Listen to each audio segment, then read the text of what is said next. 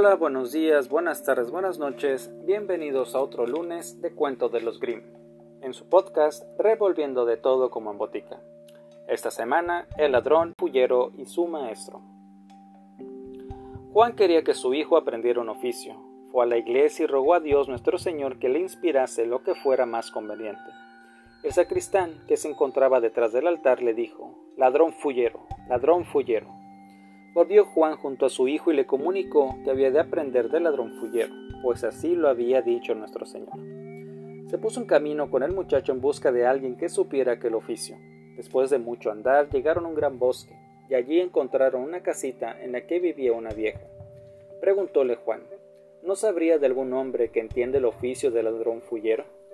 Aquí mismo y muy bien lo podrás aprender, dijo la mujer. Mi hijo es maestro en el arte.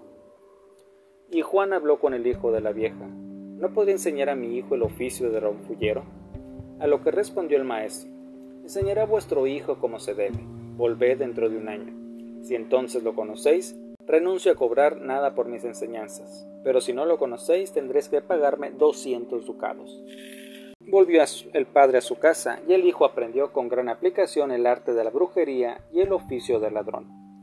Transcurrido el año fue el padre a buscarlo, pensando tristemente durante el camino cómo se las compondría para reconocer a su hijo. Mientras avanzaba sumido en sus cavilaciones, fijó la mirada ante sí y vio que le salía al paso un hombrecillo el cual le preguntó ¿Qué te pasa, buen hombre? Pareces muy preocupado.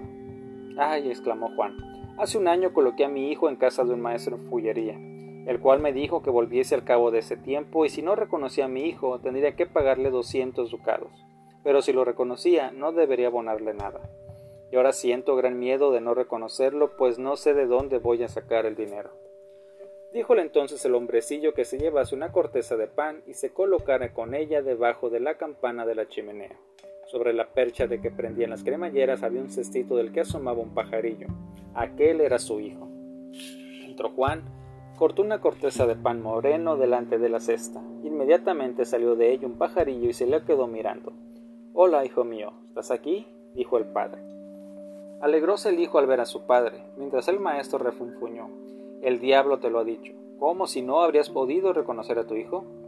Padre, vámonos, dijo el muchacho. El padre emprendió con su hijo el regreso a casa. Durante el camino se cruzaron con un coche. Dijo entonces el muchacho, voy a transformarme en un gran lebrel y así podrás ganar mucho dinero conmigo.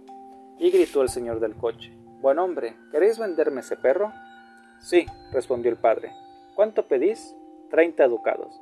Mucho dinero es, buen hombre, pero en fin, el lebrel me gusta y me quedo con él. El señor lo subió al coche, pero apenas hubo corrido un breve trecho cuando el perro, saltando del carruaje por la ventanilla a través del cristal, desapareció y fue a reunirse con su padre. Llegaron los dos juntos a casa.